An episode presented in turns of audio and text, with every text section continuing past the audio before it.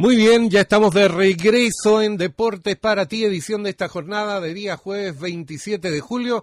Lo habíamos adelantado, lo habíamos dicho durante la semana. Teníamos muchas ganas de tener la conversación que a continuación vamos a entregar a ustedes con el profesor periodista Enrique Corbeto Castro. Para los que son amantes del fútbol, amantes del deporte en sí, seguramente han escuchado hablar de este libro que se ha lanzado que se llama Prohibido Olvidar y que tiene relación íntegra a la vasta trayectoria, vida, obra del gran Julio Martínez. Enrique Corbeto, Deportes para ti, Radio para ti, FM, te saluda, ¿cómo te va? ¿Cómo estás? Buenas noches. Hola Patricia, ¿qué tal? Muy buenas noches. Un, primero que todo, gracias por la invitación para poder conversar y un cordial y fraterno saludo a todos los amigos y las amigas de Para ti y los amigos y amigas del deporte esta hora principalmente. Enrique, bueno, nosotros nos conocemos en Valdivia, somos pocos, nos conocemos casi todo, tu labor de periodista más que nada, pero eh, la labor de escritor y especialmente en el ámbito del deporte. ¿De dónde nace el porqué eh, de una figura como Julio Martínez poder realizar esta obra? Bueno, en realidad esta faceta de escritor comenzó eh, en plena pandemia con el primer libro de Pedro Aguirre Cerda, Luego, al año siguiente, pude publicar el libro 1962, Los secretos del Mundial Imposible, y precisamente cuando estaba lanzando este libro en Santiago, tenía dos presentadores de este libro. A mi izquierda estaba Ignacio Valenzuela, eh, seguramente todos lo conocen, es periodista Canal 13, y a mi derecha, no voy a estar en otro lado tampoco, porque es concejal de la comuna de Ñuñoa, eh, eh, Julio Martínez Colina, que es el hijo de Julio Martínez, que es eh, muy parecido, lógicamente, a su padre, el histórico comunicador, y mientras hablaba, eh, yo lo escuchaba con mucha atención y habla muy, muy parecido, digamos, a su padre, y dije, ¿por qué no escribir un libro entonces de este histórico comunicador? le planteé la idea y me dijo, mira, me viene, nos viene muy bien porque precisamente este 2023 se cumplen 100 años de nacimiento de mi viejo, me dijo, iba a andar muy bien. Así que así se dio más o menos este libro. Ahora, eh, ¿cómo lograste plasmar en un libro todas estas, eh, estos hechos en los que participaba Julio Martínez? Hablabas de la casualidad de cómo se inició, por ejemplo, como eh, comentarista deportivo en un momento en que no llegaban los titulares, dices tú por ahí en un libro, y le dijeron, a ver, tú eres capaz de hacer algo, hablar de, de, de deporte. ¿Cómo pudiste recolectar todo esto? ¿Con quiénes te entrevistaste? Todo aquello. Bueno, primero la fuente la, fuente primordial fue el hijo de Julio Martínez, ¿ya? Eh, y luego me fui, fui contactando con personas que trabajaron con él, muy cercanas a él, eh, como por ejemplo Julio Salviat, que trabajó con él en la revista Estadio, con Vladimiro Mimisa, mucha gente del, del deporte, y precisamente Julio Martínez llegó por un hecho anecdótico a la radio. Eh, en ese entonces él tenía un muy buen amigo que trabajaba en la Radio Prat, y eh, lo fue a buscar para un 18 de septiembre de 1945. Imagínense, ahí, amigo auditor, amigo auditora, en el año 45 Julio Martínez fue a buscar un amigo a la radio y ninguno de los eh, participantes de este panel deportivo llegó. Y le dijeron, ¿y usted, señor, cómo se llama? Julio Martínez, ¿a qué viene? Vengo a buscar un amigo. ¿Y usted sabe deporte? Sí, pasa al locutorio. ¿Puede hablar de algo de deporte? Por supuesto, encantado. Habló de deporte, encantó a todos y a los tres días estaba trabajando como, como comunicador deportivo y eh, así empieza la historia de Julio Martínez, ¿no? Sí, es curioso por decirlo menos. Lo otro también me imagino que está dentro del libro que te reiteré en forma privada que no he tenido el gusto aún de leerlo, pero sí los extractos y recopilaciones. Eh, hay, ¿qué, ¿Qué pasa con el mundo del periodismo deportivo a nivel nacional con quienes tú te has contactado? Porque eh, Julio Martínez fue Premio Nacional de Periodismo, pero él en sí periodista, periodista no era. Eh, ¿Qué pasa con la visión que tiene el resto de la gente del mundo del deporte, del periodismo ante eso? Sí, este, esto es lo que tú planteas, Patricia, es bien interesante porque en ese tiempo no existían las escuelas de periodismo y cuando él obtuvo el Premio Nacional de Periodismo el año 1950, 1995, perdón, eh, tuvo bastante reticencia por parte de las escuelas de periodismo. Sin embargo, era un premio que era absolutamente, absolutamente merecido, ¿no? Puesto que tuvo una carrera de 62 años interrumpida donde manejó, y esto es interesante, donde estuvo en el Mundial de 62, el Mundial de 66, ¿ya? Donde manejó la radio, donde manejó la prensa escrita, donde estuvo en la televisión, fue uno de los fundadores de la televisión de Canal 13 el año 66, ¿ya? Todos nos acordamos a partir del año 90 con, con, el, con la chaqueta blanca, ¿no? Del área deportiva de Canal 13, pero él estuvo del año 66, imagínense, vio pasar a 12 presidentes de la República de Chile e incluso alcanzó a escribir para Internet. Para, en ese tiempo, eh, eh, eh las personas que tienen más, más de 40 se deben acordar eh, de Terra, cuando Terra eh, a comienzo del año 2000 era el portal que tenía información. Entonces, finalmente trabajó en todas las áreas y, se inscribió en la historia grande del, de, no solamente del periodismo deportivo, ya con su famosa frase de eh, justicia divina en el año 62, sino que corrió la barrera de lo deportivo y se instaló como un fenómeno de unidad nacional al el año 78 entrar en la historia de la Teletón por un discurso que, que, que, todos los recordamos, que incluso ha eclipsado la imagen de don Francisco como momento ícono del programa más importante en Chile y, y, yo creo que debe ser de la industria cultural que es la Teletón, ¿no? ¿Cómo no recordar aquel momento? Estamos conversando a esta hora con Enrique Corbeto, escritor, eh, periodista, autor de este libro Prohibido Olvidar, que nos recuerda y nos mantiene vigente la figura de Julio Martínez. Eh, ¿Cómo se dio, cómo lo plasmas tú en el libro, cómo se dio esto de cambiar el nombre del Estadio Nacional al nombre de Julio Martínez? Algo que, si bien se hizo, la gente todavía como que no lo asimila mucho, ¿ah? todavía hablamos del Estadio Nacional. Sí, precisamente se dio a unos días después de su, de su fallecimiento. Eh, y, se da básicamente, estimado Patricio, porque la figura de Julio Martínez es una figura transversal, ¿ya? Y transversal en todo sentido de la palabra, o sea, respetado deportivamente por hincha de Colo Colo, de la U, de la Universidad Católica, incluso respetado políticamente por gente de izquierda, de derecha, eh, de todo el ámbito, digamos, que usted se lo quiere imaginar, es respetado, porque fue una figura, reitero, transversal. Y por eso que una figura transversal, unitaria, eh, se mereció entonces este homenaje de que su nombre lleve el principal recinto eh, deportivo y cultural, ¿no? Porque también se realizan conciertos de Chile. Y fíjese, Patricio, que yo también quise hacer un homenaje a los relatores también y comunicadores y periodistas deportivos de mi región porque de alguna manera eh, yo soy de Valdivia, yo escribo un libro de Julio Martínez que sí, eh, tiene una connotación nacional, pero yo no me olvido de mi región y de los comunicadores y periodistas que han aportado la difusión deportiva.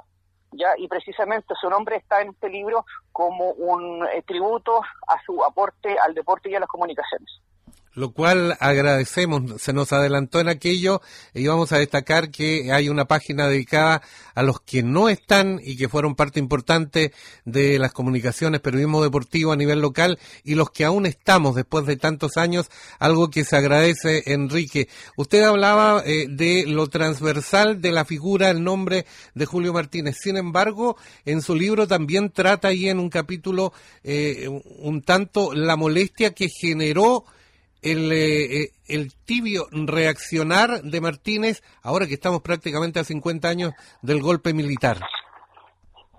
Sí, sí, precisamente mucho se le criticó porque en los tiempos de la, de la unidad popular, ¿no? Y luego de la dictadura, eh, para muchos tuvo un rol ambiguo, neutral, y bueno, precisamente Julio Martínez nunca fue del ámbito político, lo de él era lo deportivo, lo de él era eh, lo de él era el sentido común. Julio Martínez en sus comentarios, no solamente, y la gente se debe acordar, no solamente se enojaba porque Chile perdía con, con Argentina o con Brasil, sino que se enojaba porque, porque el precio del pan subía, por la cantidad de, de, hoyos que había en la calle, por ejemplo, eh, etcétera. Entonces, eh, apelaba al sentido común. Eh, y en ese sentido, Julio Martínez, eh, lógicamente, defendió a muchos comunicadores amigos que, está, que sintonizaban con la idea de izquierda, pero él fue bastante claro en su, en su, en su, en su pensar.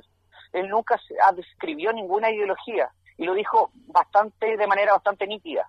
Alguna vez dijo, yo nunca voy a votar ni por la extrema izquierda ni por la extrema derecha. Entonces, eso de alguna, de alguna manera reflejaba entonces el hecho de que Julio Martínez era bastante ecléctico, que rescataba las cosas de cada lado, pero que sin duda se sintió bastante incómodo en tiempos de la, de la, de la Junta Militar, de la dictadura militar, básicamente porque la prensa se vio cortada, coartada, bien digo, eh, en términos de, de la libertad de expresión, ¿no? Enrique Corbeto, eh, periodista y autor de este libro Prohibido Olvidar. Oiga, pasa rápido el tiempo, pero nos quedan unos minutos. Hay varias cosas que quisiera consultarle con respecto a, bueno, Julio Martínez, un hombre que siempre lo dijo él en entrevistas en televisión, donde mayormente se le veía, pero él siempre decía, siempre vuelvo a la radio. Su gran amor para trabajar en cuanto a periodismo deportivo era la radio. ¿Usted lo plasmó así también? Sí, claro. De hecho, eh, se plasma tan tan nítidamente que él, lo dice una y otra vez, que su, que su primer amor fue la radio, donde él se sentía cómodo, y por un tema muy sencillo, porque antes convengamos que la, la, la, radio, eh, uno esta con teléfono sabe la, sabe la información que pasa en un, en un torneo de Wimbledon, eh, lo que pasa en el partido de la Copa Libertadores en el momento, ya lo está transmitiendo, y en esos momentos la radio era más de compañía, más de análisis, y por eso que Julio Martínez se forma bajo, bajo, bajo la tertulia, bajo el análisis, bajo la buena conversación, ¿ya? Y con el tiempo la televisión le fue quitando precisamente esto, ¿ya? El rating le fue diciendo a Julio Martínez que no podía hablar cinco minutos sino que dos, entonces era la radio era su primer amor donde se sentía cómodo y donde finalmente él podía eh, estar acompañando a las personas que están en sus trabajos, en sus casas, en el colectivo, eh, en el taxi, donde fuere ícono hombre de radio minería, la extinta radio minería y el deporte Julio Martínez. Oiga Enrique, y en cuanto a los medios que hizo, usted dijo los hizo todo, incluido Internet, eh, en cuanto a la televisión. Julio Martínez fue, si no me equivoco, eh, quien eh, plasmó y quien inició esto de que en los informativos se diera un bloque deportivo y cómo no recordar por tantos años los fines de semana de Julio Martínez en Canal 3 en el noticiero. Sí, por supuesto, por supuesto. Eh, Julio Martínez inició eh, los bloques deportivos de, de, la, de, la, de la televisión, ya eh, y era bastante, bastante ponía bastante énfasis en el análisis. La gente se debe acordar como como, como los fines de semana, precisamente los sábados y domingos, la gente esperaba el comentario de Julio Martínez, ya eh, y de alguna manera se instaló entonces bajo la memoria colectiva y esto, esto es bien importante, ¿ya? Porque, Patricia, yo estoy seguro que si uno llega y pesca a cualquier joven mayor, menor de 20 años, probablemente no va a conocer a Julio Martínez. Eh, eh, pero sí los que tenemos más de 30 o más de 40 o quizás podemos seguir así sucesivamente, nos vamos a acordar muchísimo de este caballero de la cabeza ovalada, ¿no? que era muy particular, con el bigote muy, pero muy cuidado, que siempre llamó a la unidad nacional y que hizo un aporte entonces no solamente a la comunicación, sino que a la identidad nacional, eh, reforzándonos siempre que tenemos que estar unidos eh, y conjugando siempre los verbos de sumar y multiplicar voluntades por sobre el restar y dividir. Muy bien, ahora sí que vamos a redondear, Quique, en esta nota a través de Deportes para ti. Bueno, eh, la presentación de este libro fue en la capital, en junio, el 23, tengo entendido, y tuviste nada más y nada menos que al lado presentadores para tu libro, el ministro del deporte, exfutbolista Jaime Pizarro, y nada más y nada menos que el gran Vladimiro Mimisa, también Premio Nacional de, del Deporte, digamos, de, del periodismo deportivo. Cuéntanos un poco cómo ha sido la recepción de el libro a nivel de la gente del deporte y del usuario normal? Sí, ha sido bastante bastante buena. Eh, Julio Martínez ha concitado bastante interés, tal cual comentabas eh, tú, Patricio, el 23 de junio fue el lanzamiento en Santiago, en Santiago el lanzamiento del libro, el mismo día que eh, se cumplían los 100 años de Julio Martínez. ¿ya? Entonces fue un, tema bastante simbólico, estuvo el ministro Jaime Pizarro lanzando el libro, Vladimiro Mimisa, ícono, ícono de la radiofonía nacional, eh, luego el lanzamiento, segundo lanzamiento fue el 7 de julio en Temuco, ciudad donde nació Julio Martínez, llegaron cerca de 80 personas, gobernador regional, alcalde, ninguno de los dos sabía que Julio Martínez había nacido precisamente en Temuco a una cuadra y media donde se estaba lanzando el libro. Y eso fue bastante fenomenal porque eh, produjo que eh, eh los, en los siguientes meses, seguramente en verano, eh, Julio Martínez va a ser decretado como hijo luche póstumo de Temuco y probablemente a una galería del estadio Germán Becker se le ponga su nombre del estadio al sector Andes, entonces se podría llamar Julio Martínez. Así que solamente estamos esperando la fecha para poder hacer un lanzamiento acá en Valdivia como corresponde con nuestra gente y como somos valdivianos, nos gusta el sur, nos gusta la lluvia y queremos hacerlo acá. Muy bien, me parece muy bien. Finalmente, para los que somos tradicionales, ¿cómo podemos adquirir el libro? ¿Dónde? Y para las generaciones nuevas, usted dijo por ahí, a lo mejor los menores de 20 años no conocen. ¿Hay alguna, alguna posibilidad por internet? Estos libros que uno los puede leer a través de internet. ¿Cómo está la cosa esa?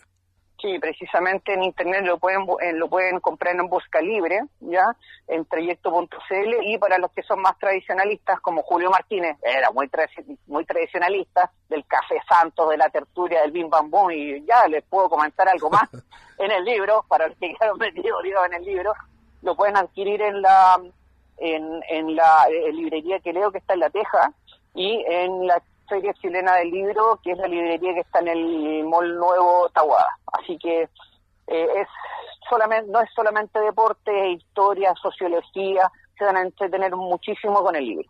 Muy bien, Enrique, un verdadero gusto poder conversar contigo y si Dios quiere nos vamos a reencontrar una vez que, como usted bien dice, se haga un lanzamiento acá, cuando vengan nuevas ideas en materia de literatura deportiva, ¿por qué no? Así es que muchas gracias para con los micrófonos de Deportes para ti, 102.9, Enrique, muchas gracias.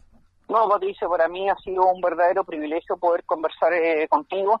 Eh, reconozco también tu, tu labor como, como comunicador y, y, principal difusor también de la actividad deportiva. Así que te mando un abrazo y como siempre ha sido un gusto conversar contigo.